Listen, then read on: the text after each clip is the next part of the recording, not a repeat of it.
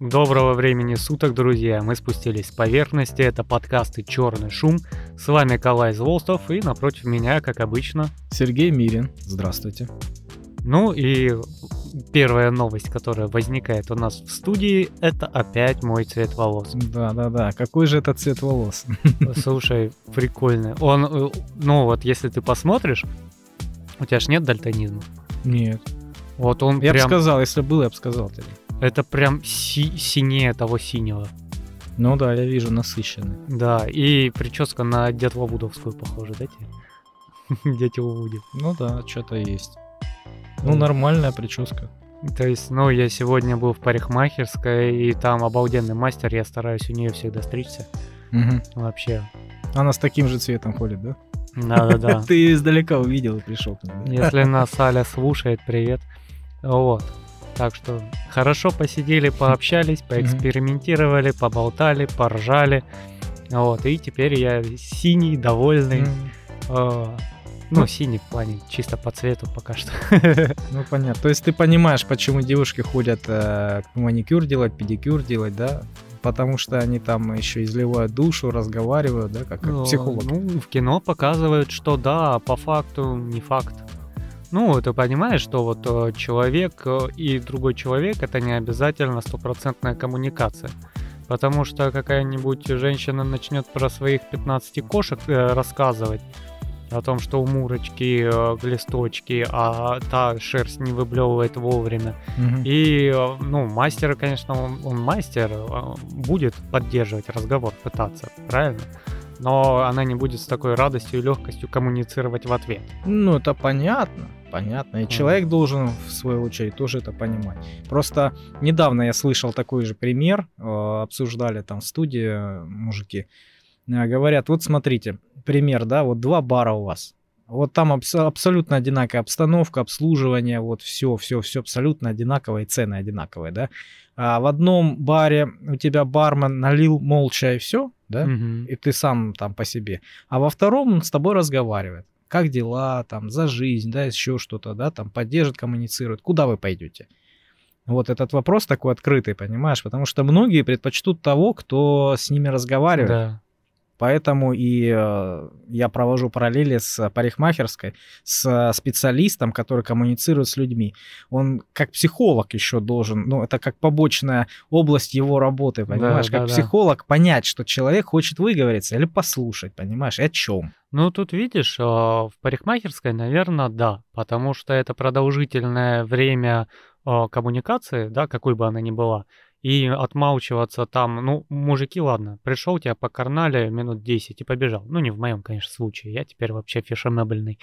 Вот, а в случае женщин, ну, это реально полчаса, может, час работы, да, и на пустом молчании очень тяжело и работать, и сидеть, когда ты молчишь, и... э, Ну, ну, опять же, смотря кому, может быть, мастер наоборот хочет, предпочитает молча работать, да, а тут человек, э, который должен его слушать, может быть, он тоже... которого не заткнешь, да, Да, пока они, не ж- они вырубишь. разные, то есть, ну, как бы сам понимаешь, человек должен приспосабливаться. Да, но в другом случае я в некоторых местах предпочитаю, чтобы со мной, например, вообще не коммуницировали. То есть молча зашел, молча вышел.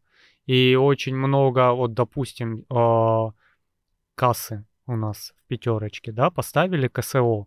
Все, я больше в жизни на другие не ходил. Ты имеешь в виду касса, самообслуживания? да.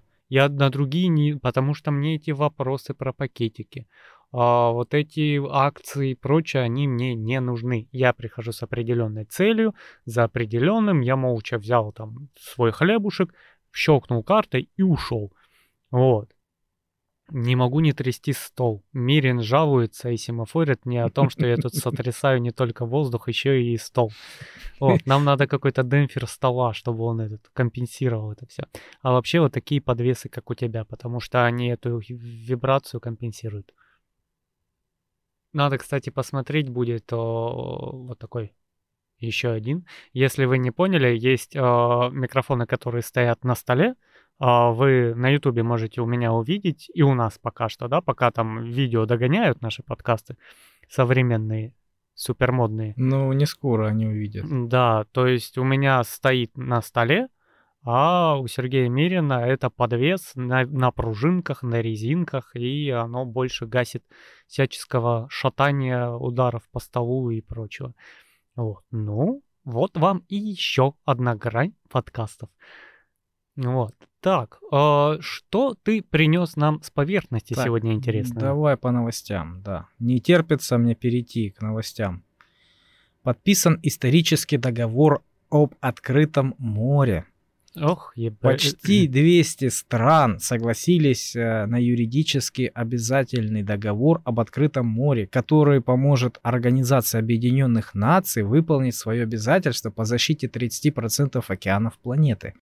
Теперь договор может означать и создавать морские охраняемые районы в международных водах, которые регулировали бы э, рыболовство, судоходство, глубоководную добычу полезных ископаемых. То есть А, отдель- отдельные государства обычно контролируют воды и морское дно в пределах 200 морских миль от своих берегов. Но остальная территория, около двух третей земных океанов, считается международными водами. То есть она ничейная. Это означает, что она не находится под юрисдикцией какого-либо государства. А Мгм. теперь она будет под юрисдикцией ООН. Да, а он у нас кто? Ой-ой-ой, я даже не знаю, кто. Наверное, ну, те- Объединенные Нации. или, или конкретно. Ну, у нас Запад решил, что земли, вот эти воды, пардон, не земли, теперь они под себя подминают. Да, да, да. Раньше это было ничейная, да, территория, Мгм. то есть там мог все, кто, кто угодно быть. А теперь там могут быть только представители Объединенных Наций. Вот они а, возле твоих берегов, ну, не так далеко, да, в этих международных водах, а, поставили свой флот. Там авианосцы, эсминцы, да, там, я не знаю, направили свои ракеты на твою страну и стоят там под видом а, охраны каких-нибудь там морских пескарей или еще что-нибудь, Мгм. да. Все, пожалуйста, все по закону, ребята. При- Прикол, вот да? меня поражает, что у нас а, дорогие наши коллеги, как говорит наш президент, позволяют себе просто хапать по поводу без разрешения или нет, все под себя просто подминать. Ну, это прерогатива сильных. М, Я ничего. сильный, я могу, а что ты мне сделаешь? Вот так. Как знаешь, и кто-то, какая-то там фраза, я недавно вычитал, сильные страны себя ведут как бандиты, а Мгм. слабые как проститутки. Да. Ну, как бы это жизнь. Просто, кстати, о новостях. Недавно в немецком, по-моему, парламенте вышел какой-то депутат и махал там тапком, как Хрущев. Ну, образно. Там речь шла о том, что надо обвинить в Россию в каких-то этих э, убийствах во Второй мировой, что-то в этом роде. Я эту новость не готовил, но она мне вспомнилась. И вышел этот депутат, так его назовем, и говорит, вы обалдели, что ли? Америка пришла в Ирак, поубивала там мирное население, и никто им слова сказать не может, потому что они сильные. А тут у нас, понимаешь ли, вот такое дело, и вы рот открываете, потому что сильный стоит у вас за спиной. Ну, конечно. Ну вот. Сейчас, Посмотрим. сейчас вообще готовят такую а, историю, я читал буквально недавно, что а, газовые вот эти а, трубопроводы, да, вроде бы как грохнули независимые профессионалы, которые русофобные, да, но они ни в коем случае ни из какой-либо страны и не принадлежат Украине, это точно. С космоса. Они, да, они приплыли на лодке, на борту которой было полтонны взрывчатки, а, грохнули эти трубопроводы в двух разных местах и ушли в закат. И Да, их- испарились в никуда, обратно на Тартугу свою уехали, да? А потом лодку эту арендованную они вернули как законопослушные. Крутые, но законопослушные граждане, понимаешь? Мгм. Очень интересно. Ну, как говорится, поживем, увидим. Поживем, увидим. О, кстати, о глобальном переделе, чё бы и нет. И о нем поговорим. А в США начали постепенно ТикТок запрещать. Да, у меня тут есть информация про ТикТок. И что, и что там в США? Ну, на данном этапе э, запретили его использование на госустройствах. То есть, если ты госслужащий, у тебя есть, например, рабочий ноутбук, ты не имеешь права, что там, ну, устанавливать туда ТикТок и пользоваться им. А, то есть они шпионят, наверное, да? Ну, под эгидой, да. Они же говорят, ну, помимо того, что это, конечно, шпионят за всеми, да, а еще то, что это растляет молодежь и прочее. Я вот сижу и думаю, а ЛГБТ это не растляет молодежь?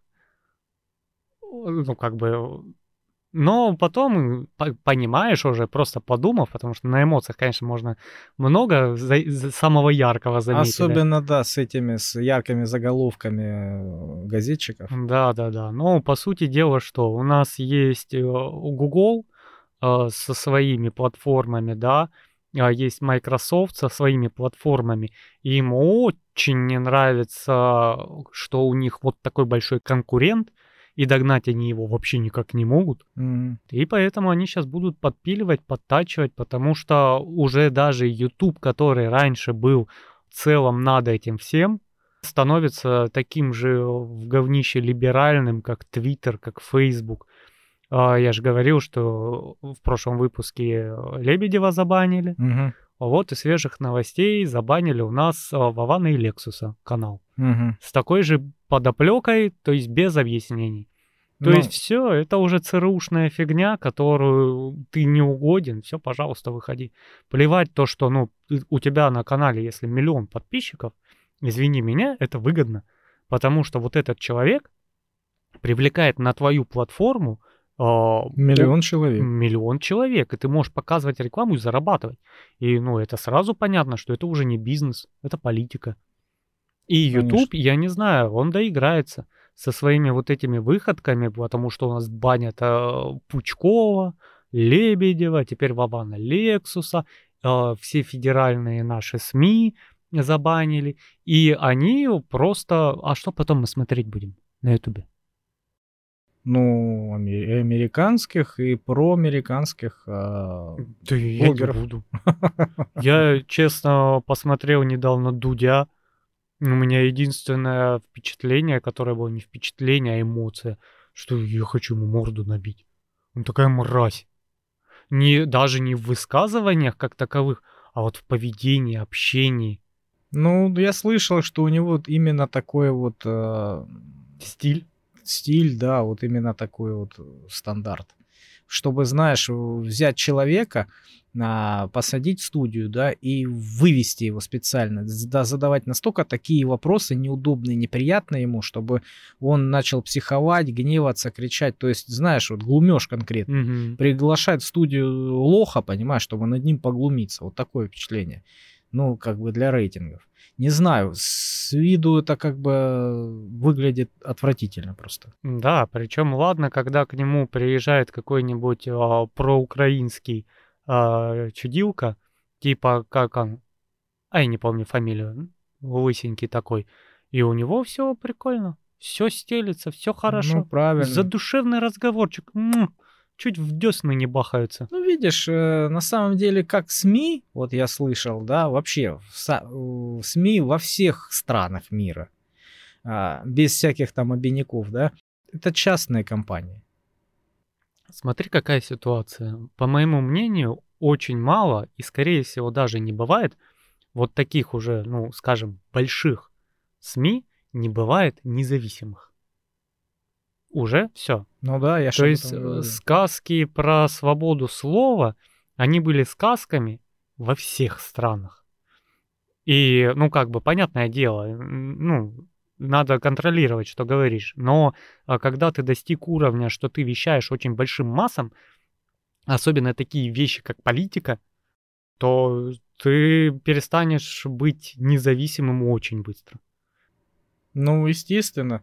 Ну, сам принцип э, вот этого СМИ частного, да, это заработок денег. Это неправда никакая-то. Это да. заработок денег. Это коммерция. Вот и все. Это и... мы тут за бесплатно сидим. И то пока что. Ну да, потом переобуемся. А потом э, очередной чемодан принесут, да, с Кремля. С поверхности. Да. Чемодан с поверхности, так и назовем этот выпуск. Вот, так что э, не знаю. Ну ладно, а, давай дальше.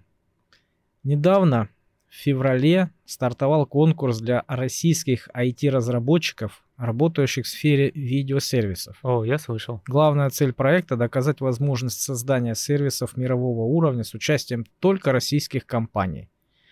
А, направления здесь были такие, как э, сбор, агрегация, хранение контента, обработка контента, система поиска, рекомендательные системы, ну, в общем-то, и так далее. Ну, правильно, давно пора. Призовой фонд 100 миллионов рублей. Помимо основного призового фонда, который будет распределен между проектами, будет доступна технологическая поддержка партнеров конкурса и предусмотрены поощрительные гранты в 3 миллиона рублей. Газпром, да? Ну, то есть, видишь, идут какие-то попытки, а, как бы это ни выглядело, но создание какого-то своего Слушай, ну я бы не назвал это попытками. Попытки звучит как что-то не, с- не имеющее шансов на успех. Это не попытки, это инвестирование в собственную экономику, потому что правительство у нас не тупое далеко. Кто бы там что не, не думал, кто бы что у нас не вякал, да? Кстати, да, потому что правительство и вообще государственная машина это очень, очень инертная штука. Это настолько инертно, что ну, обычному обывателю ну, как-то, знаешь, не укладывается в голове, как может быть так долго все происходить, да? На самом деле это все действительно долго, Да. блин, происходит. А оно и должно быть так. Если у тебя будут глобальные изменения очень быстро, то это будет деструктивно на уровне государства. Оно должно так. Должно проходить время, должно это обсасываться, обтачиваться, да, и только потом запускаться, как говорится, в производство. А если ты взял да, на 180 градусов, развернул какую-то политику, о, у тебя такой бардак будет, ух, оно как и экономика. У нас просто не все люди понимают, что это а, очень тонкий механизм, при этом очень большой и сложный. И ты не можешь просто взять и щелкнуть, и чтобы у тебя там, блин, а, инфляция упала или пенсии в два раза взлетели. Ты не можешь так сделать. Потому что если ты там поднимешь пенсии, тебе надо повышать нагрузку на налогоплательщиков. И помимо этого у тебя рванет вверх инфляция на несколько пунктов, да? И, э, а чем это еще на более глубоком уровне, какие последствия будут? Я, например, э, это просто пример с головы. Э, Какие последствия внутри экономики еще от этого будут, да?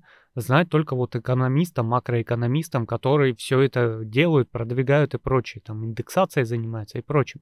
Потому что оно все кажется, что вот есть э, один такой э, папа Вова, который вот, вот так вот делает, и все происходит. Он просто так не делает. И все за это хаят, что он так пальчиками не щелкает, и э, счастливо все не начинают жить. Вот. Это так не работает. Понимаешь, если ты разогнал КАМАЗ с кирпичами, остановить его или развернуть на месте вот сейчас, это большая-большая авария. И кирпичей, и других машин, и прочего, да, ну, как бы Ну это да. надо понимать. Ну да. Мировое хранилище семян стало доступно онлайн. На склоне горы на Шпицбергене есть мировое хранилище семян. То есть э, там выкопали вот на этих необитаемых островах, там возле Да, Гренландии. я слышал.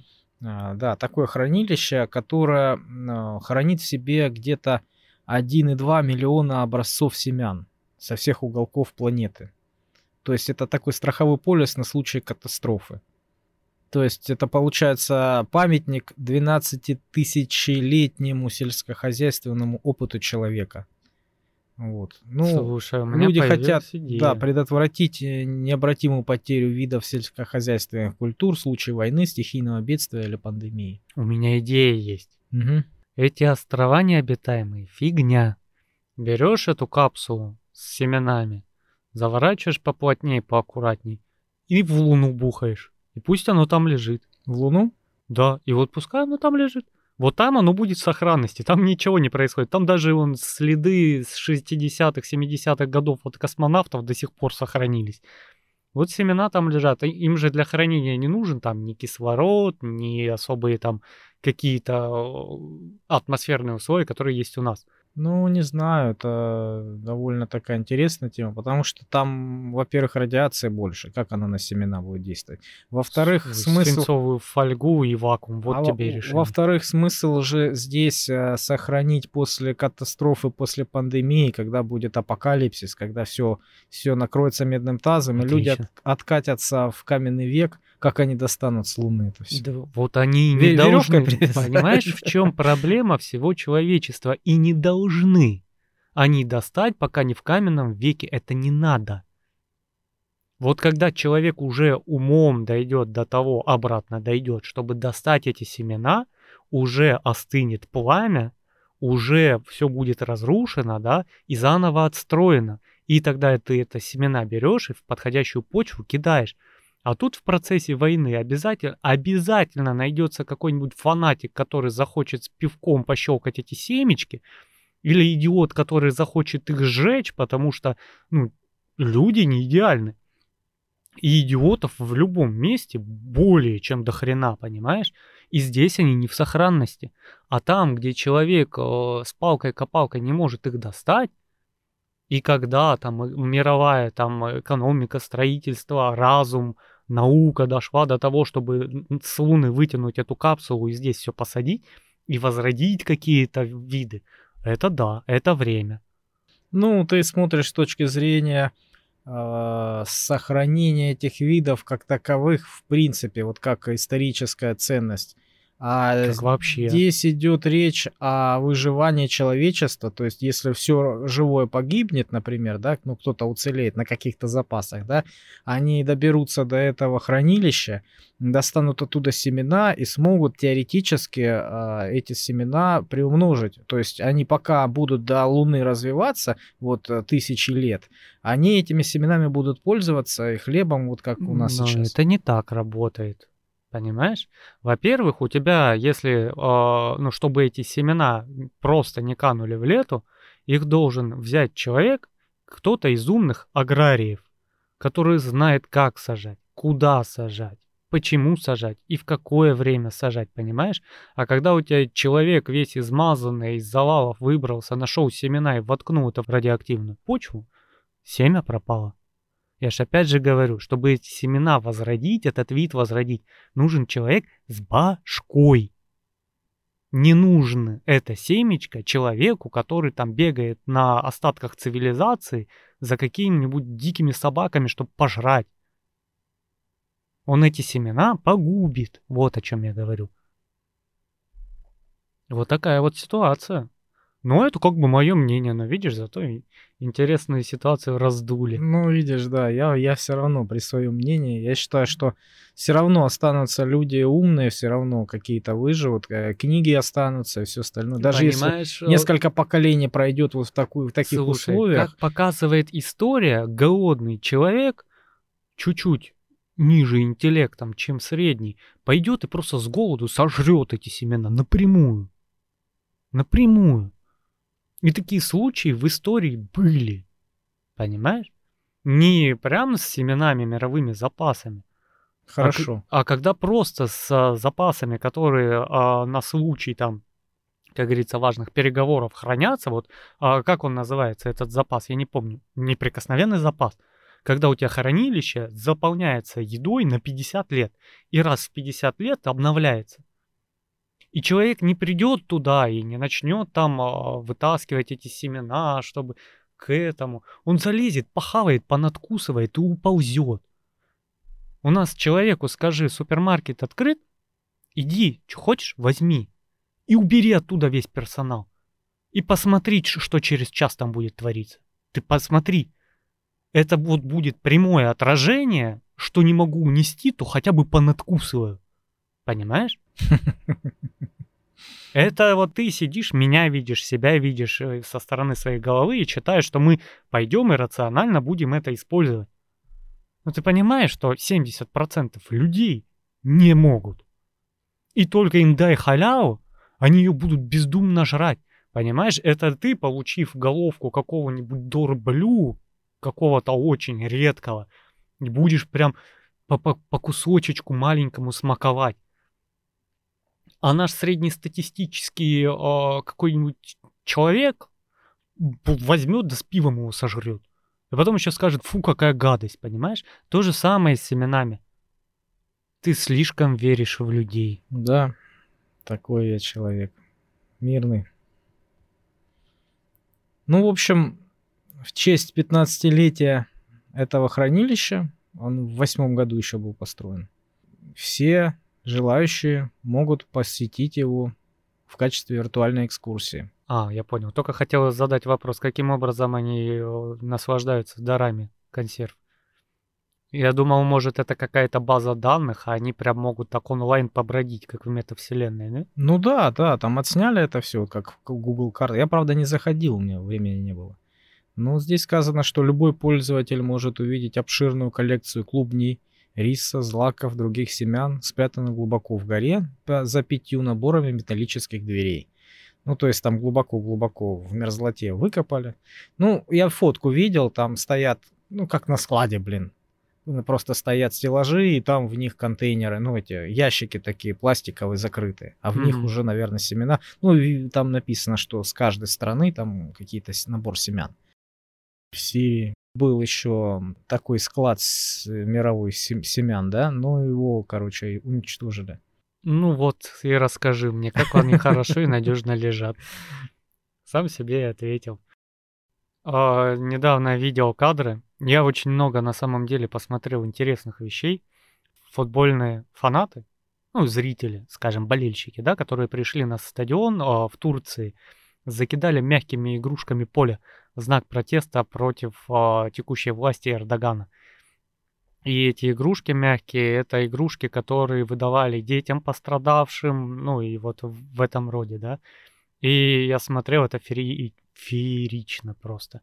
Потому что у тебя просто со всех сторон вот так сотнями игрушки просто бросаются на поле, которые не долетают, тут же поднимают, докидывают.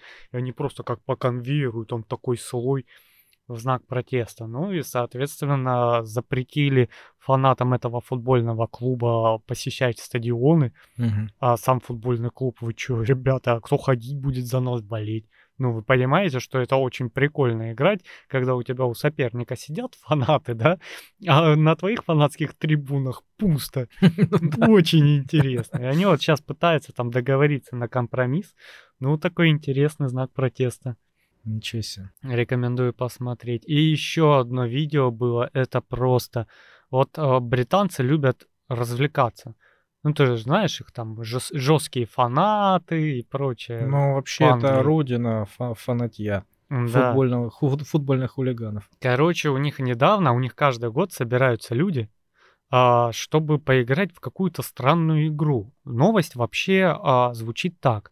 Бойня на Этерстоун, Ball Game, десятки людей бьют друг друга во время средневекового футбольного матча.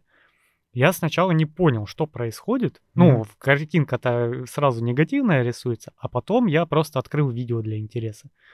Короче, там правило, два правила. Во-первых, мячик, а там мяч показали какой-то огромный. Кам, в виде камня, да? А, не, он просто большой. Мяч не должен покидать а, пределов огороженной улицы, и нельзя никого убивать. И это великолепие. Они просто там вбрасываются в толпу этот мяч, и начинается махачи. Все друг друга лупят.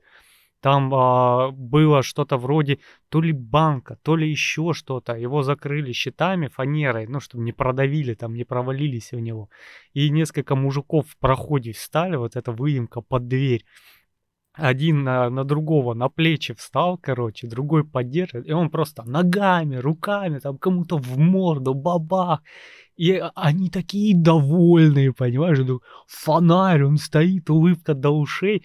И они, короче, в один момент эта куча начала расти на этот проход, и они оторвали, а, там, ну, какая-то труба, часть вывески оторвали. И они такие, хлоп, эту часть вывески так из рук в руки передали куда-то там на задворке, чтобы под, ну, подальше отложить. И mm-hmm. положили, и дальше дерутся, короче. Ну, то есть они реально понимают, для чего приходят, там не просто безумие какое-то, и там нельзя пить. Вот. И вот так вот развлекаются. Ну и потом такой счастливый день заканчивают все в пабах. Э, великолепное зрелище. Я прям хочу посмотреть полную трансляцию вот этого вот Ну, видишь, э, события. да, видишь, в каждой стране были свои развлечения. У нас, у нас тоже и, и испокон веку был кулачный бой. И тоже были свои правила, свои какие-то стандарты, да, то есть, э, то есть люди, ну, молодежь свою пыл, свою... Некоторая часть самую. людей кайфует от того, чтобы друг другу по хлебалу отвешивать. Да, да, поэтому видишь. И я, я смотрел как-то передачу по поводу этих фанатов футбольных. И наши фанаты, они говорят, вот вы что, э, это классно, наши, наши фанаты российские, да, э, наконец-таки столкнуться с фанатами вот, э, британскими, да, большая честь смахнуться с ними. Это ты что? Это самые прародители с- Да-да-да. все, все вот этого движения фанатья. Слушай, я помню, после какого-то матча было, по-моему, в Англии, в Британии, то, что вышли фанаты, и русские тоже, и на русских начали напрыгивать. И те, короче, очень долго месили, там небольшая кучка русских месила этих англичан, гоняла их по улицам, там стулья летели. Слушай, я не помню а, про вот этот случай или нет. Я читал, а, поехали русские фанаты, по-моему, не, не, не, не в Британию, нет. По-моему, то ли в Польшу, то ли куда, то ли во Францию, не помню. Вот, может, Франция, да. Да, и там была такая ситуация, я читал ее, в нескольких вариациях читал. А, говорят, что это фанаты, специально подготовленные наши бойцы. То есть они там, а, кто а, самбист, кто боксер, кто э, там тайквандист, кто этот рукопашник, да. И вот они такими группками туда поехали, то есть подготовленные, и у них был определенный определенная стратегия. Они а, работали квадратами, по-моему. То есть вот они шли кучей, да, вот э, квадрат из людей, например, там 4 в длину, 4 в, в ширину, да, и вот такой квадрат. И они друг к другу плотно плечом к плечу становились и шли этим квадратом вперед, знаешь, нападали, и этим же квадратом а, а, отступали. Вот как-то так они работали. То есть э, и они Там, там... еще стратегия была. Да, да, да. И, короче, они всех там замочили, то есть там никто не, не мог против них ничего сделать. Не готовы были, Физически. да? Просто хулиганье какое-то фанатское Которое с нашими очень стратегическими... Организованно работала, да. Поэтому они там всем показали Кузькину мать. Великолепно. Бо- Я как бы не против мордобоя, когда, во-первых, оба на это согласны и действуют какие-то правила. Хотя бы Ну, между в рамках собой договорились. закона, да, или в рамках каких-то правил там а- Мгм. а, определенных. Я вот считаю, вот UFC, например, взять, или бокс тот же вообще, и вот то, что происходит на ринге, это обалденно. Потому что оба знают, на что идут, оба согласны, обоим еще за это платят, да, и они получают удовольствие, прогресс и прочее. А когда на улицах, это уже возникают вопросы. Вот. Как бы. Это уже преступность называется. Стартап из Силиконовой долины а, Очередной. Да. А, Использую 3D-принтинг для печати твердотельных аккумуляторов.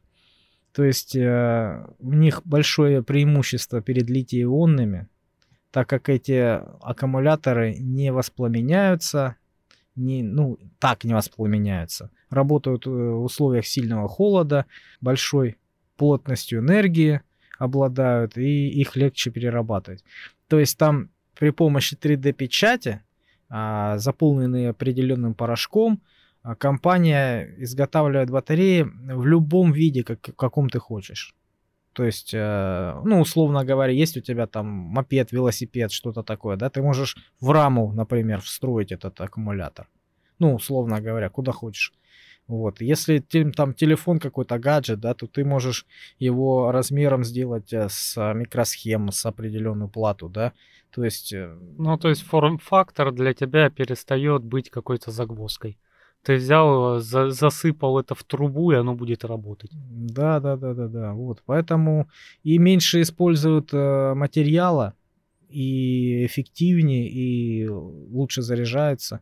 Вот. Эти батареи могут быть заряжены до 80% всего за 15 минут. Неплохо, еще бы знать, сколько они будут отдавать. Потому что, как бы, ну, есть какая-то емкость, и маленькую емкость можно быстро зарядить. А большую емкость надо заряжать дольше. Ну, обычно, да. Ну, высокотехнологичные батареи, они заряжаются довольно быстро. и имеют большую емкость. Это я вот по строительному тебе могу сказать оборудованию. Да, ну, век наш такой изобретений, может, приживется, наконец-таки останут от этих обычных батареек. Вот. А про утилизацию там ничего не сказали? Ну, типа их проще перерабатывать. В общем-то и все. Ну, посмотрим. Может, взлетит. А может, как очередной стартап Силиконовой долины. В новости попали, денег взяли и расходимся, ребят. Ну Короче, исследователи говорят, что Китай планирует запустить 13 тысяч спутников, чтобы э, подавить Starlink Маска. Вот такая вот ситуация. Я э, сначала просто обалдел от объемов, потому что у Starlink летает 12 тысяч спутников. И ты просто берешь, как из пулемета, и несколько лет стреляешь в космос эти спутники, чтобы они обеспечили интернет. Вот. И я считаю, это очень правильное решение, и нашим ученым, политикам и всем с этим связанным тоже надо об этом подумать. Потому что когда у нас в связи с санкциями просто вот так взяли, отключили нам эти визы, угу. мастер-карты, да, и сделали нам некомфортно. И чтобы такого же у нас не было с тем же интернетом, надо заниматься этим самим. И очень быстро. И да. Китай сейчас молодец, они быстро под это подтягиваются. Нам нужно все. Да, а у нас сейчас очень хорошо. У нас вообще сейчас, ну вот ты говоришь, а, грант на IT-технологии, да? Пожалуйста, вот ты умный, ты со знаниями, вперед. Потому что сейчас освободилось очень много места и открылось очень большое поле потребностей. И... и страна нуждается в своих героях. Да, потому что люди у нас э, умные, эта земля производит великолепных людей, очень башковитых и целеустремленных. И поэтому, если кто-то ждал знак, это был он. Давайте, начинайте творить. Пришло время. Всем нужны дизайнеры, всем нужны айтишники, всем нужны научные работники, экономисты, бизнесмены, Э, журналисты хорошие. Сейчас вот прям ух. Потому что мало ли, но все больше это напоминает железный занавес. И когда на тебе висит железный занавес, вот то, что у тебя внутри имеется... У него есть потребности. Да, ты нужен. Ты умеешь делать гайки, ты необходим в стране. Вот так же со всеми специалистами. Также и медийная сфера. Сколько да. у нас звезд поубегало. Да, ну они, они пускай бегут, что им там. Не, ну кто-то же должен их заменить. Да, вот, пожалуйста, возможность. Великолепная возможность. Ну, к тому же, знаешь, я так смотрю на этих звезд, ну, большинство из них, ну, не все, прям все, а большинство уже себя изжили. Я как бы ничего против не имею. Мне очень странным кажется, когда ты уехал, а, живешь в условиях хуже, да, когда ты, блин, попробуй во Франции ночью, блин, денежку с карты на карту перевести. Или найти какую-нибудь в Греции аптеку, которая работает в выходной, или тем более ночью. Да, в Америке я слышал, там вообще почти никто не работает ночью. Да. Круглосуточных понимаешь? нет магазинов. А у нас даже магазин электроники можно найти. Да что у нас в Москве он тебе еще на выбор будет, их 10-20 штук. Круглосуточных? Круглосуточных с электроникой пошел докупил, понимаешь? И я не понимаю, когда человек уехал, тут же переобулся, что мы должны уважать вот это вот э, страну, в которой живем, но при этом сидеть и обсирать э, страну, из которой ты уехал. Как бы. И надо понимать, что э, наша страна это очень огромная территория, это очень огромное количество людей и земли, и это не сковывается на одном президенте или на одной вот думе. У нас это огромнейшая земля с богатыми ресурсами человеческими и остальными, да, со всеми своими гранями красоты и менталитета, да, у нас многонациональная страна, это огромнейшее количество традиций, а, какого-то национального искусства и прекрасного национального что-либо. Понимаешь? И поэтому, ну, не знаю. Понимаешь, люди, которые просто уехали, такие, ой, нам страшно, и уехали, и уехали. Как бы, ну, пожалуйста. А Ну. которые начинают оттуда еще в форточку заглядывать и такие, вы тут говнюки остались, вы там недостойны. Я, я уехала, собрав с собой русскую культуру, да? Да, да, да, да, да. Чем положила в чемодан с собой русскую культуру. и Да, уехала. да, да. Скажи это какому-нибудь народному отцаблю, который только и ждал, чтобы ты уехал и освободила нишу. Ну вот. Так что вот так вот. Амстердам построил два новых подземных гаража для велосипедов по обе стороны от вокзала. Один в реке, другой в гавани. То есть они все под землей, под водой, получается. А, то есть ты пришел на бережок, велосипед в воду кинул и ушел, да? Ну да, да. Вместе они могут вмещать около 11 тысяч велосипедов. Хорошая река. Гаражи оборудованы эскалаторами, лифтами, датчиками свободных мест. Стены гаражей подкрыты специальными панелями, которые служат убежищем для рыб и других водных животных. Строительство гаражей обошлось городу в 65 миллионов долларов. Однако эта инвестиция не только в удобство жителей для туристов, но и снижение загрязнения окружающей среды и повышение качества жизни. Молодцы. Вообще, я считаю, надо поддерживать о, велосипедистов. Педальный транспорт, да? Очень. Потому что, во-первых, он экологичный. Вот самый экологичный, да? Да. А, во-вторых, человек, который ездит на велосипеде здоровый обычно, особенно который много ездит, да, от этого он счастливый, потому что физическая нагрузка делает человека счастливее, да. Вот. Но как бы это очень полезно и для здоровья, и для экономики в целом, и снимаешь нагрузку с поликлиник лишний раз. Вот. Поэтому велосипедный транспорт, ну, это хорошо. Если велосипедист адекватно и соблюдает правила дорожного движения. Ученые из университета Техаса обнаружили, что гормон FGF21 может помочь быстрее выйти из состояния опьянения. Они провели эксперимент на мышах, и оказалось, что у мышей с инъекцией уровень алкоголя в крови снизился в два раза быстрее, чем у контрольной группы.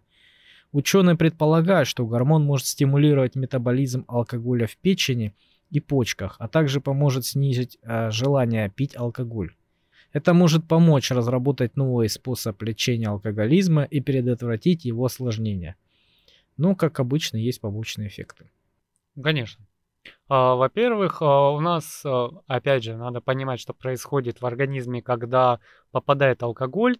И я бы сказал, не так вреден сам алкоголь, а как то, что проходит после него. Потому что печень его пытается разложить и разлагает на несколько составляющих. И вот эти составляющие это токсины, которые потом очень тяжело выводятся. Поэтому я бы почитал на самом деле исследования, ну, чтобы понять поглубже, что они хотят делать. Потому что, как по мне, ты выпил а, коньячку, да? Выпил вот это чудо-средство. Ну, ты же для здоровья пьешь, да? Ну, Конечно. Выпил это чудо-средство Мгм. и взял, не опьянел. Но получил похмелье сразу. Нет, а зачем тогда? Ну вот понимаешь, в чем дело? Потому что они метаболизм печени ускоряют. То есть алкоголь быстрее раз- э, разлагается на составляющие. А вот эти составляющие это все, что от тебя э, пахнет с утра, голова болит с утра, да? Мгм. Это как раз вот эти расщепленные вещества уже делают свое дело. Токсичное, да? Да, понимаешь? А, ну, как бы, и и там очень много моментов. Вот, Ну, я так как в- элитный алкоголик могу много об этом рассказать, хоть целый подкаст. Ну так там смотрели алкоголь в крови, именно в крови. проверяли. Ну, понимаешь, у тебя падает, э, печень разлагает, а опьянение спадает. Но остальное это не перестает быть. Э, Как по мне, вот эта новость звучит, опять же, мне надо почитать, звучит так, как будто ты э, выпил, посидел, кайфанул, хлоп, и все. И у тебя просто раньше наступят побочные эффекты, и ты скорее Нет, ну, протрезвеешь. э, речь идет о том, что ты с, с утра ты напился, там, например, э, сегодня, да, завтра ты с утра э, похмелье свое убрал вот этим вот средством, как антиполица или что-то такое. Ну, он э, убирает из крови непосредственно. А, то есть, но это уже не алкоголь, Два- а продукты. В два раза быстрее он э, борется с этим всем. Слушай, я в молодости очень хотел, да и не только в молодости. Куда мне? В мои-то старческие года. А, вот такую вот прикольную таблетку. чтобы ты там потусил на вечеринке, выпил хорошенько, пришел домой, кинул пилюлю, лег спать, проснулся, как стекушка вообще. И мне было очень интересно в свое время, почему химики башковитые такие вещи изобретают интересные. Мгм. Они могут изобрести таблетку, которая просто снимет тебе похмелье и выведет это все там с потом с мочой в два-три раза быстрее. Ну да. Может, это оно и есть. Может, счастье близко. Может быть. Нет, ну это разработка, она вот она только появилась. Значит, э, и она будет совершенствоваться. Значит, когда-нибудь действительно будет такое. Ты припер какого-нибудь там пьяного пьяного ответственного человека на важные переговоры, да, он скушал таблетку, и все, вот он как, как стеклышко трезвый. Да. Ну, хорошо бы, хорошо. Молодцы. Ну да. А теперь перейдем к нашим любимым британским ученым. О, начинай. Я даже зачитаю. Ученые из университета Южного Уэльса исследовали причины страха перед клоунами, который называется коулрофобия. Они обнаружили, что люди боятся клоунов из-за их неестественного внешнего вида и непредсказуемого поведения. Эффект темной долины называется. Да. Клоуны нарушают ожидания людей о том, как должно выглядеть человеческое лицо и как должен вести себя человек. Мгм. Это вызывает дискомфорт и тревогу у зрителей. Они провели эксперимент с 42 добровольцами, которые показывали фотографии разных типов клоунов. Добрых, злых и обычных нейтральных. Вот. Они измеряли реакцию участников на изображение с помощью электродермальной активности, которая отражает уровень возбуждения нервной системы. Оказалось, что все виды клоунов вызывали повышенную а, активность у участников, но злые клоуны вызывали ее больше всего. Они предполагают, что страх перед клоунами может быть связан с эволюционным механизмом выживания, который заставляет нас избегать потенциально опасных существ или ситуаций. Соответственно, этот страх может быть усилен медиаобразами злых клоунов в фильмах или литературе. Ученые надеются, что их исследование поможет лучше понять причины и последствия страха перед клоунами и разработать способы его преодоления. А, Слушай, я предлагаю записать отдельный подкаст на тему эффекта темной долины, а, потому что, ну, это вообще а, термин, который придумал японский ученый. Мгм. Вот, они же у нас спецы по ужастикам. И там очень много говорится о том, что лицо неестественное, кукольное, лицо робота, когда оно максимально пытается имитировать человека, допустим, робот, да, вот ему зачем-то сделали э, лицо максимально похожее на человека, такой робот до усрачки доводит людей обычно. Потому что, э, ну, психика привыкла вот Оно пытается копировать нас. Оно... нет, даже не в том. У тебя э, сам мозг обрабатывает информацию ежесекундно, и ты уже знаешь с самого детства, как движется человеческое лицо, моргание, там, ухмылка, пошевелил носом, почесал лоб. Робот это делает не так, как человек. Ну И у тебя возникает внутренний страх, на чем очень сильно Silent Hill, по-моему, прям очень сильно использовал э- эту штуку, чтобы пугать людей в своей игре. Вот. И э, ты, тебе просто становится сыкотно от того, что это лицо, вот человек теоретически сейчас должен моргнуть, а у него какое-то неестественное движение возникает. И мозг начинает пугаться, он начинает э, искать, где ошибка, почему, и начинает воспринимать как опасность. А клоуны это одни из первых, э, на ком люди впервые, можно сказать, увидели эффект темной долины. То, что под толщей грима, под там крашенными волосами, этим носом, дорисованным э, Ртом. ртом, да, а, мимика меняется, она по-другому. Они непредсказуемые, и возникает тот же эффект темной долины. Все верно. И у меня есть об этом очень много. Да, это настолько серьезно? Да. Ну, я не знал. Я Вот. думал, ё-моё, нашли чем заниматься, блин. Причем, а, ну, у нас это не сильно развито, но я тебе скажу, боязнь клоунов очень распространенная штука. Причем она распространеннее, чем а, клаустрофобия. Я слышал пару раз где-то там мельком, знаешь, скользь о том, Слушай, что ну- кто-то боится их. Ну, ну боятся, ну всего боя, воды боятся люди. Там, Слушай, я знаешь. тоже не воспринимаю клоунов нормально. Ну, то есть у меня нету такого, что я завизжал и убежал. Но мне прям некомфортно рядом с клоуном. Я тебе скажу, и смотреть на него не очень комфортно. Это когда ты сидишь сдалека на арене, они там в цирке, они бегают, кривляются, все нормально. Подходишь к нему, все, ничего хорошего. Ты, ты напрягаешься, аж пот течет. Ну, не знаю, я как-то спокоен в этом плане. Ну, ты с клоуном на какой дистанции максимально близко был? Да я не помню. Вот в, В этом и цирке, проблема. наверное, только. Ну, в цирке это сдалека. достаточно, понимаешь? И клаустрофобами становятся не с рождения, а когда попадают в ситуацию, когда на них вот это узкое помещение давит. А если ты с клоуном не стоял вот так вот, как ты можешь судить об этом? Я уверен, что это не так. Ладно, давай к следующему. С 14 марта стартует продажа iPhone 14 желтого цвета в качестве специального издания. Слушай, я запутался в цифрах. Это самое последнее или Ну, предпоследнее? По-моему, последнее. Да, да, это последний, 14 Ну вот. Хотят поддержать интерес к своим смартфонам до выхода новой модели в сентябре. Он имеет те же характеристики и цену, как и обычный 14 но отличается ярким цветом корпуса и экрана. Apple надеется, что этот ход привлечет покупателей, которые хотят выделиться или поддержать социальные причины, такие как борьба с раком или защита окружающей среды. Ага, ты специально принес этот на битву смартфонов, да, Android и Apple э, эту новость. iPhone отличный смартфон. Единственная его проблема, что он стоит неадекватно. У меня все. А у нас он будет еще дороже стоить, чем неадекватно. На самом деле... Неадекватно плюс налог. Плюс налог. Да, дело в том, что это холивар, который не утихает, что там лучше, и есть много и доводов, и аргументов с обоих сторон, а, но, как говорится, оба телефоны хороши. Только я считаю, что в наших реалиях для среднестатистического человека, наверное, лучше на андроиде телефон. А если у тебя есть деньги, то я думаю, что тебе лучше iPhone иметь.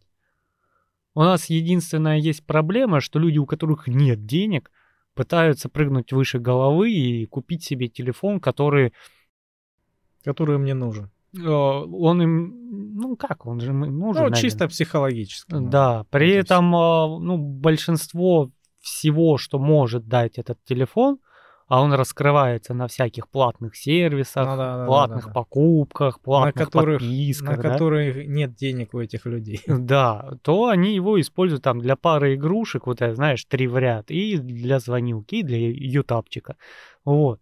Поэтому вам, конечно, выбирать. Но я не сторонник, когда какой-то студент залезает в кредит на 100 гакром тысяч, чтобы купить себе телефончик.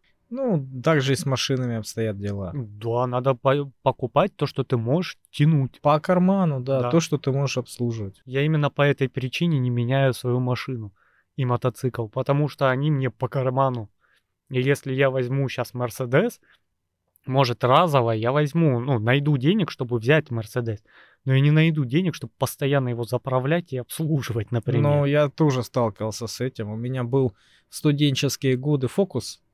Но что такое студент, которому, блин, всегда нужны деньги, ему нужно гулять, ему нужно закрывать какие-то потребности, а, и всегда нехватка денег, понимаешь? Сколько ему не дай студенту, всегда будет мало. Все равно будет на дошек облизываться в магазине. Ну да, да. И у меня был тогда фокус, Ford Focus, да, и он, блин, у меня сыпался, он у меня ломался.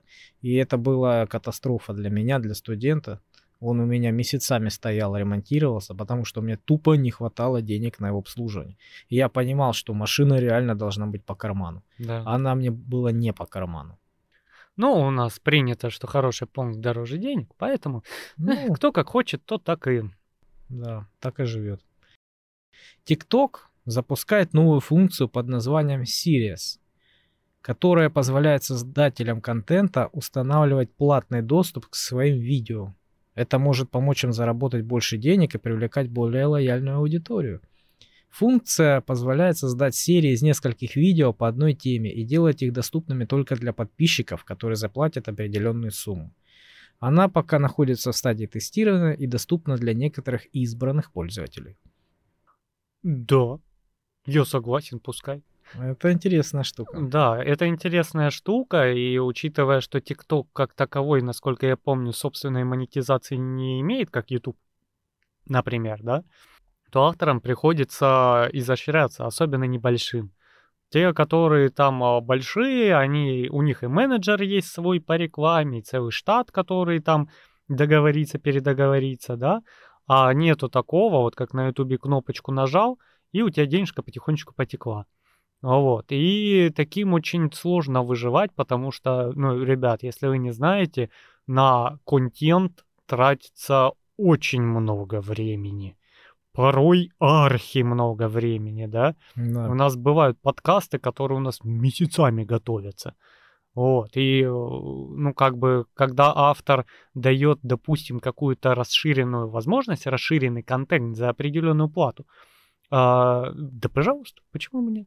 Если ты готов это купить, а автор готов предоставить, ну, на спрос найдется и... Э, Американская биотехнологическая компания Colossal Biosciences собирается воскресить шерстистого мамонта к 27 году. Для этого она планирует использовать генетический материал мамонта и азиатского слона, у которых э, ДНК совпадает на 99,6%. На свой проект компания получила 60 миллионов долларов. Целью проекта является борьба с изменениями климата, так как мамонты могут способствовать восстановлению тундры и уменьшению выбросов парниковых газов. Изначально компания хотела выпустить мамонтов в Сибирь, но изменила свои планы из-за текущей ситуации в мире. Мне всегда так смешно эти слушать. Я не первый раз это слышу, и мне всегда смешно. Возникает вопрос, зачем вам мамонт? Вы там э, жалуетесь на то, что у вас коровки много пукают и метана у вас... Ну, я тоже об этом подумал, да. Да, экологию разрушает. А тут у вас целый мамонт. Ему надо соответствующе жрать. Конечно. Ему нужны соответствующие условия. И пойди еще роди. Под, если у тебя какая-то там слониха, да, мамонт мог быть крупнее. И, скорее всего, он был крупнее чуть ли не вдвое больше, чем слоны, да. И это существо в формировании плода будет ну, примерно пропорционально больше. Ну, то есть вы как минимум слониху отправляете на сложную смерть. Не, ну может быть это, знаешь, красивый заголовок, на самом деле выведут какого-то, ну... Мамонт из пробирки?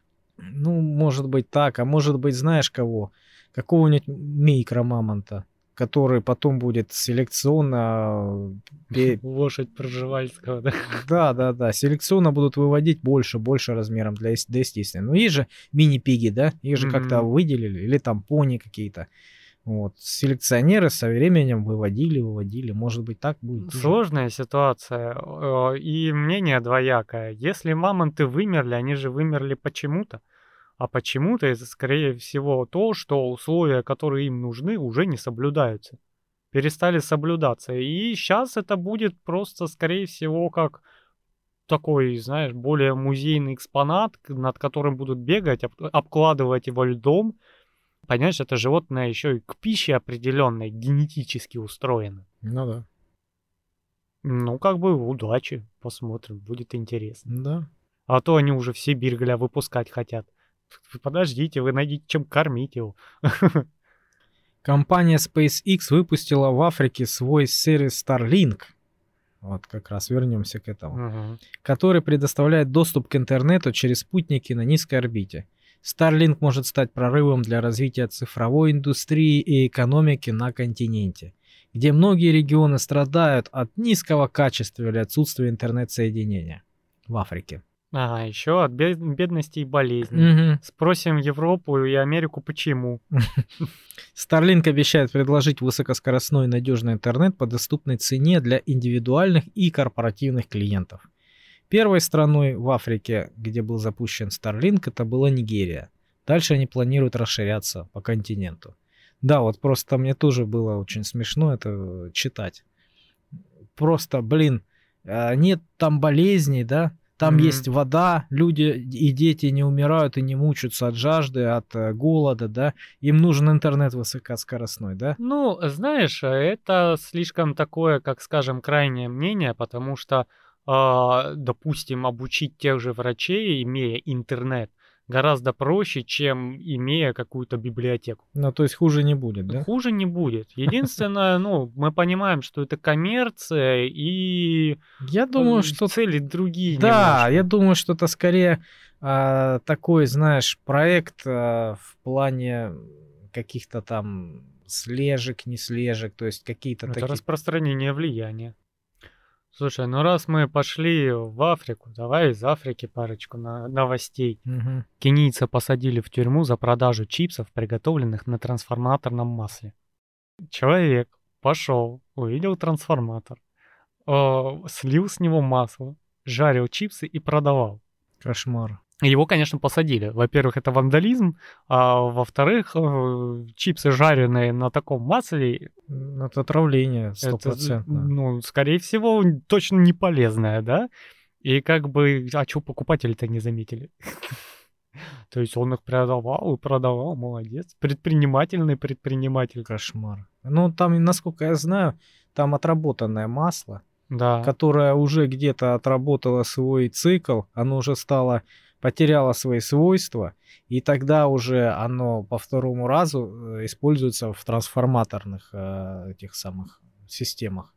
И вот он переработанное масло, которое уже отработало, уже и в трансформаторе отработало. Тогда уже оно ее сливает и еще по третьему разу использует своих Картошечку чипсах. жарит. Молодец. Великолепно. Ой, кстати, еще из Кении.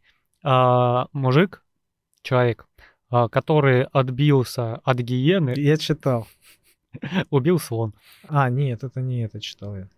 Который червей ел 30 дней. Нет, это немного другая. Угу. Был, э, там вообще в Кении есть э, жилые зоны, граничащие, ну так скажем, с заповедником. Так. И местные жители очень сильно жалуются на то, что, ну, хотя бы забор постройте по-братски. У нас тут вот эта вся ваша фауна и флора лезет к нам в жизнь как бы, давайте отделим. И на чувака напала гиена. И он как бы отбился тудым-сюдым. Прошло время, пришел слон и устроил с этим мужиком драку и затоптал его насмерть и его накрыли кенийским флагом, и местные жители не пускали э, полицию, типа, вы охренели, вы еще и... Они хотели в морг труп забрать, они не пускали, типа, вы забор не ставите, наших тут лучших жителей убивают. Вот, а сваны они ж такие, они не очень умные и очень обидные. Он, если там где-то обо что-то поцарапался, да, об какую-то проезжающую машинку случайно, он эту машинку пока не уничтожит, он, блин, будет приходить и смотреть через забор и пытаться раздавить эту машинку. Да? Они очень злые. Вот. И как бы и злопамятные, скорее, вот так их назвать. Поэтому, видать, где-то они не договорились. Он пришел там на территории, что-то подкушивать начал, возможно, из урожая. И тот сказал, эй, пш -пш -пш, кш -кш, как у нас бабки на медведей кричат где-то в Сибири. Угу. Вот так же он на слона, это, э, кыш, кыш, собака. И он такой, в смысле собака? И напал. Я тебе покажу, кто здесь собака, да? Да. Ну, человек, короче, не для того выживал в битве с гиеной. Кошмар. Ученые из университета США выращивают в лаборатории мини-мозги. То есть такие 3D-структуры из стволовых клеток, которые имитируют форму и способность к обучению мозга. Цель исследователей соединить эти мини-мозги в суперэффективные биокомпьютеры, которые могут решать сложные задачи лучше, чем обычные компьютеры. Эти разработки объединяют разные научные дисциплины в новое направление – нейробиологическую инженерию. То есть хотят переплюнуть искусственный интеллект а, интеллектом таким биологическим. Но я очень сомневаюсь, что они могут быть настолько же эффективны, как искусственный интеллект, просто потому что количество данных, которые проходят через, э, которые может обрабатывать искусственный интеллект, ну, по-моему, биологический мозг только не может. Слушай, биологический мозг, ну как использовать? Как использовать? Потому что э, у тебя человеческий мозг, как таковой, не направлен на что-то одно. У тебя мозг одновременно контролирует все, что только может, да, и дыхание, сердцебиение, сокращение мышц, кровеносное давление, о том, что ты думаешь, постоянно анализирует вкусовые ощущения. Датчики зрительные. температуры, наверное, Да. да, давление все Да, у тебя работает там, задействуется вся нервная система, там, не дай бог, ты учу- учуял запах дыма, мозг тут же реагирует. При этом он там все складывает и запоминает. А если ты все вот эти распанаханные его задачи уберешь и создашь ему одну, я думаю, он будет думать. А если будет сеть таких мозгов, то почему бы и нет? Единственное, как бы, ну, возникнут опять у людей какие-то эстетические вопросы к этому делу. Потому что, ну, вот это, э, вот эта лаборатория с вот этими микро-мини-мозгами по всей лаборатории, вот моя фантазия рисует как сцену из ужасов, знаешь, да, биологическое нечто, да, и там еще, чтобы насыщать кислородом, будут стоять какие-то, пускай неорганические, о, огромные легкие, которые будут делать такие, да? да, чтобы кислородом насыщать. И еще красный свет включить. Естественно. И Такой. все. Эmer- Emergency, да, вот, эт- вот это вот. Да, Или да, в- увага, да, по, по, по-европейски. да, да, да. Вот, я не знаю, у меня в голове, знаешь что? Помнишь, в черепашках-ниндзях был Крэнк? Да, да, да, да, да, вот это. Такой мозг, э, который управлял э, этим самым роботом. Вот то же самое, злой такой. Первый телепузик, да? Хирург пробежал полтора километра до больницы и обратно, чтобы забрать печень для своего пациента. После того, как путь к курьеру преградила не только странная система решеток Филадельфии, но и тысяча марафонцев. Короче, 60-летний чувак лежал на операционном столе. Ему должны были привезти печень для трансплантации. У него было осложнение после а, гепатита С. Вот. И, э, блин, врачу поступило сообщение, что курьер с этой печенью, вон он стоит там в полторах километрах, не может пробиться эм, Через марафон. Через марафон, да, через весь город Филадельфии бежал марафон. Вот. И э, на самом деле у этих марафонов, ну, точнее, там, где они проходят, есть как, какие-то лазейки, есть какие-то пути обходные, а, по которым, там, я не знаю, может, туннели, может, еще какие-то, да, эстакады, по которым могут э, как раз переходить, э, ну, там, скорые, больница, там, все, все вот это, да, полиция. То есть есть такие лазейки. Но ку- курьер не смог даже с помощью полиции найти это Не место. профессионал. Да, да, да, я тоже об этом подумал. Наших там не было. Вот, поэтому не смог пробиться, он созвонился, говорит, все, блин, привет, я не могу. Вот, а тот умирает, что делать? Ну и э, хирург, недолго думая, в кроссовках побежал через этот марафон полтора километра туда, схватил этот ящик со льдом, с печенью и полтора километра обратно пробежал. Поучаствовал в марафоне, да? Да, и я, честно говоря, так задумался. Блин, неужели у них в больнице не было людей? Не было никаких ни санитаров, никаких, ни, никого не было. И это нужно было сделать вот непосредственно хирургу, который должен был эту печень, э, то, блин, зашивать. И хирург должен был кросс 3 километра пробежать, прежде чем э, зашить эту печень, поменять, да, человеку. Ну как это? Неужели у вас не было людей других? Ну, отправьте вы там 4-5 человек, да, ну, на скорость, э, на поиск этого курьера. У всех телефоны, да, 21 век. И все, кто, и все пускай ломанутся, там побегут. Что у вас, людей нету? Пусть кто первый добежал, ну, молодец. Тот, тот и Де- справился. Держи гематогенку. Да. Бахилы бесплатно. Не, ну это вообще очень странно, потому что, услышав эту новость, ты начинаешь представлять этот марафон как какой-то товарняк, идущий по рельсам, который не обойдешь, не пробежишь, ни что не сделаешь.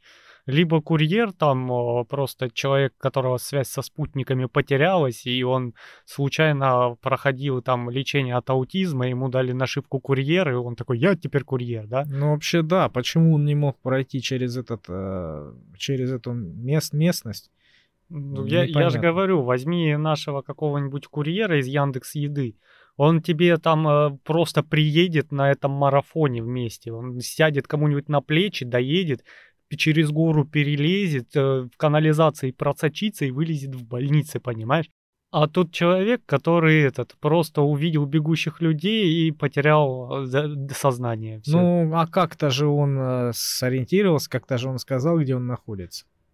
Ну, как-то же его нашли. Ситуация патовая. Слушай, у меня прям этот... Э, сегодня есть новости и о курьерах, и о органах, и обо всем. Короче, в Перу курьера задержали полицейские, проверили его термосумку, и нашли мумию человека. А этот курьер, слегка подпитый, говорит, да все нормально. Я с этой мумией живу. Она мне досталась от отца. Э эта девица, я ее нес, короче, с друзьями познакомиться. Чего? Не Показать друзьям мумию. Мумию? Размером, э, которая помещается в сумке? Ну, высохшая, конечно. А как она в сумке помещается? Вот так ты, блин, мумии видел. Ну так все равно, что у него у мумии кости есть. Это взрослый человек или Ну и сверни его в эмбрион. Ты посмотри, э, с, ладно, дискуссия о размерах. Среднестатистический старик намного ниже среднестатистического человека. Он ближе там вот э, к десятиклассникам. И то сейчас с этими акселератами. То есть это вот такой старичок. А теперь посади его в позу эмбриона. Ну что? И все. Все равно. А будет... теперь убери с него мышцы, мясо и кости, то есть он еще эффективнее складывается. Потому что в целом я сейчас сложусь в позу из эмбриона и в зеленую сумку практически помещусь. У меня будет вот так торчать. Ну так все это же длина костей. Так усыхают кости. Ты стариков видел? У меня бабуля, мне ну, а уже скелет? почти по пояс. А скелеты? в этих в музеях, они же размером с человека. Скелеты в музеях. Кость же она не уменьшается в длине. Это, понимаешь, в чем дело? Если у тебя человек помер по каким-то причинам в 30 лет, его скелет будет там где-то метр восемьдесят, допустим. А если этот человек умер 80, то его скелет будет метр шестьдесят, метр пятьдесят. Первый раз такое слышу. Ну, ты не знал, что э, ты растешь Нет, до пони... 25 лет, а потом начинаешь снижаться? Я понимаю, да, снижать, но там настолько незначительно, насколько я слышал. Во-первых, ты скрючиваешься, у тебя суставы там скрючиваются, да, просто потому что, ну, физиология такая. А во-вторых, э, вот эти всякие связки, да, там сухожилия, они уменьшаются просто в размерах, и ты, ну, незначительно уменьшаешься, не сильно. Слушай, вот человека мумифицированного в целом можно сложить в ведро. Кость-то она есть кость, блин. Ведро. Можно сложить.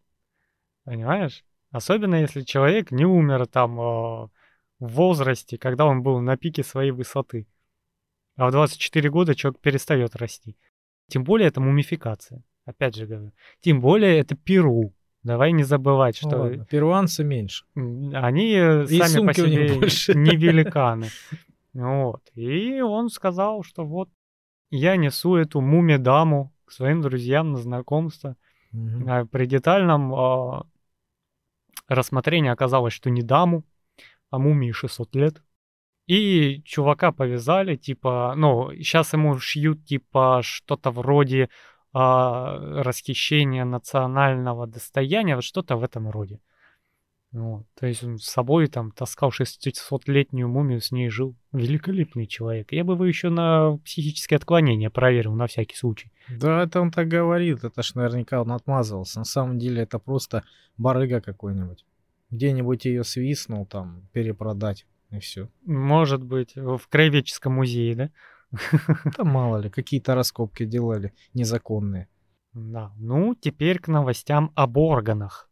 А, искусственный интеллект будет отбирать подходящие органы для трансплантации, что поможет хирургам проводить дополнительные 300 операций в год. Угу. То есть у нас уже начинается вот эта служба нейросетей на благо человечества. Ну, у тебя, по сути дела, искусственный интеллект будет смотреть на фотографии там какого-то органа и э, быстрее анализировать, что там не так, подходит, не подходит, да, где там что-то подсказка какая-то. И, по сути дела, ну, много же бывает случаев, когда там, пересадили орган, а он не прижился. Вот эта э, штука Но она должна анализировать всякие вот эти случаи, а, понимать закономерности, из-за чего, и не допускать следующему этому. Да, да, и выбирать тебе там из 400 а, сердец 2-3 подходящих максимально. Ну да. Не глазками сидеть, замерять, а просто параметры сравнил и все. Вот. Да, я слышал, что а, фрески разрушенные искусственный интеллект будет а, тоже помогать восстанавливать, да. Потому что раскопки, когда идут, там всякие разрушенные фрески, это как мозаика в неправильном виде, да, там, ну, гора этих кусочков. Попробуй по понять, где какой кусочек должен куда подойти, да? Ну да. Вот, а искусственный интеллект помогает этому всему. Ну, видишь, хорошо, используем на благо. Вот, кстати, словенцы все чаще становятся посмертными донорами органов. Да? Угу. А я, я не знаю, в чем прикол, потому что практически все государства особо тебя не спрашивают. То есть, если ты какой-то среднестатистический мотолетчик, а, распанахался где-то об столб, э, пока тебя довезут, пока найдут родственников, пока туды-сюды, органы уже не приспособлены к трансплантации, да, потому что ткани умирать начинают. Поэтому даже в нашем российском законодательстве, если у тебя нет обратного заявления о том, что ты запрещаешь изымать органы на трансплантацию или на научные исследования, только тогда их у тебя изымать не будут. А в другом случае, почему, если ты там э, здоровый, молодой и глупый, видимо, раз ты так умер, почему не спасти там еще пятерых э, людей, тебе-то все равно не пригодятся. Ну, это очень такая скользкая тема, которую я, я тоже как-то читал об этом. И э, речь шла о том, что здесь задействованы очень большие бабки и очень хорошие интересы в этом всем. Поэтому люди, то есть, ну такая, знаешь, темная сторона этого всего, такой черный рынок, а, такой негласная, да, когда хирурги, там, да, врачи, имея возможность спасти такого человека, они э, используют возможность э, просто его, как доноры, использовать его органы, продать. Ну вот и все. Э, знаешь, какая ситуация? Есть черный рынок, об этом у нас по телевизору очень много разгонялось в 2001, 2003, вот между этими годами, прям наводили страх на людей. На самом деле, во-первых, за это очень суровое наказание. Во-вторых, это очень сложно сделать. Это реально черное-черное, там какое-то как э, полуподвальное помещение, где какой-то темный доктор пересаживает эти органы с черного рынка. Понимаешь, потому что это все отслеживается. И это не так уж э, легко провернуть, это как какой-то там органовый офшор сделать что у тебя человек пустой вдруг оказался, да? Ну и же хоронят всегда, ну, зашитыми. Ну, Ник- а... Из родственников же никто не заглядывает Понимаешь, э, у тебя все подучетно, и подучетны все. Если у тебя человек... И у всех есть черная бухгалтерия на случай важных переговоров. Понятно, ну за черную бухгалтерию отдельный разговор. Ее все меньше и меньше. Тоже ее было как раз в нулевых до хрена, а сейчас очень мало стало. И вот у тебя человек нуждался в сердце, а потом раз и перестал. Вопросов не возникнет? И это, блин, не кошелек сперли, извини меня. Выздоровел человек. Выздоровел, да? Да. А, случайно шрам у него оказался на пузе, и он ходит только к одному врачу в один определенный подвал, чтобы лечиться. Ну, Они все подконтрольны. И вот эта вот транспортировка и миграция органов, это, ну, в наше время, это уже что-то близко к боевикам и фантастике. Ну, дай бог, дай бог. Да, просто у нас люди полны страхов, и это вот как теории заговора, на органы разберут. Mm-hmm. ребят, на самом деле. Никакой доктор, а, ну, не будет этим заниматься в чернуху. Может, он там с кем-то договориться, чтобы продвинуть тебя по очереди, да, ближе сделать либо там подсуетиться, чтобы, ну, чтобы ускорить процесс. Ну, не будет тебе потрошить людей и вытаскивать из них органы. Учитывая, что у нас на каждом столбе висит камера, и если у тебя вдруг кто-то заметил это, ты что, у тебя на уши поднимутся все. Знаешь, такая двоякая ситуация. Просто здесь речь идет о как раз, как ты говоришь, контролирующем органе. Если этот контролирующий орган не чист на руку, он может, э, самый главный, да, он может сделать так технически, что все будет нормально и все будут довольны, ну, кроме пострадавшего. То есть Слушай, все будут... у нас контролирующему органу это неинтересно. Я опять же тебе говорю. А с другой стороны, эти контролирующие органы, вот посмотри, время от времени сажают и сажают, и сажают, и сажают. Что это значит? Что работа проводится.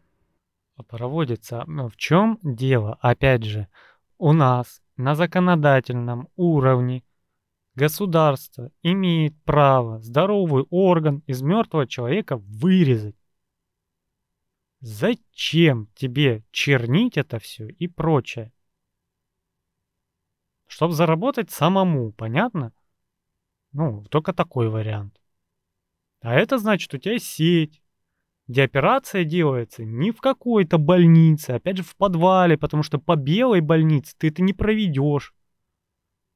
Потому что в операции там участвует гора человек, еще штат Ну, анестезиологов. не Это все записывается, Это это, надо- подучетно. Это надо работать в этой э, отрасли, чтобы понимать. Ну наверняка, просто я как тебе говорю, не работает. наводи на людей жути, это теория заговора. Дай бог, дай бог. Это вот, знаешь, ра- разгоны в стиле, ой, блин, э, это правительственный заговор, э, на самом деле масоны. Вот э, это масоны выглядят более реалистично. В наших реалиях, боже мой. Особенно, когда у тебя нет там дефицита в этом. Так. Компания Кана из Силиконовой долины представила новое ус- устройство Kana One, которое а, может создавать и настраивать практически любой холодный напиток, от газировки до коктейля, с помощью специальных картриджей и приложения.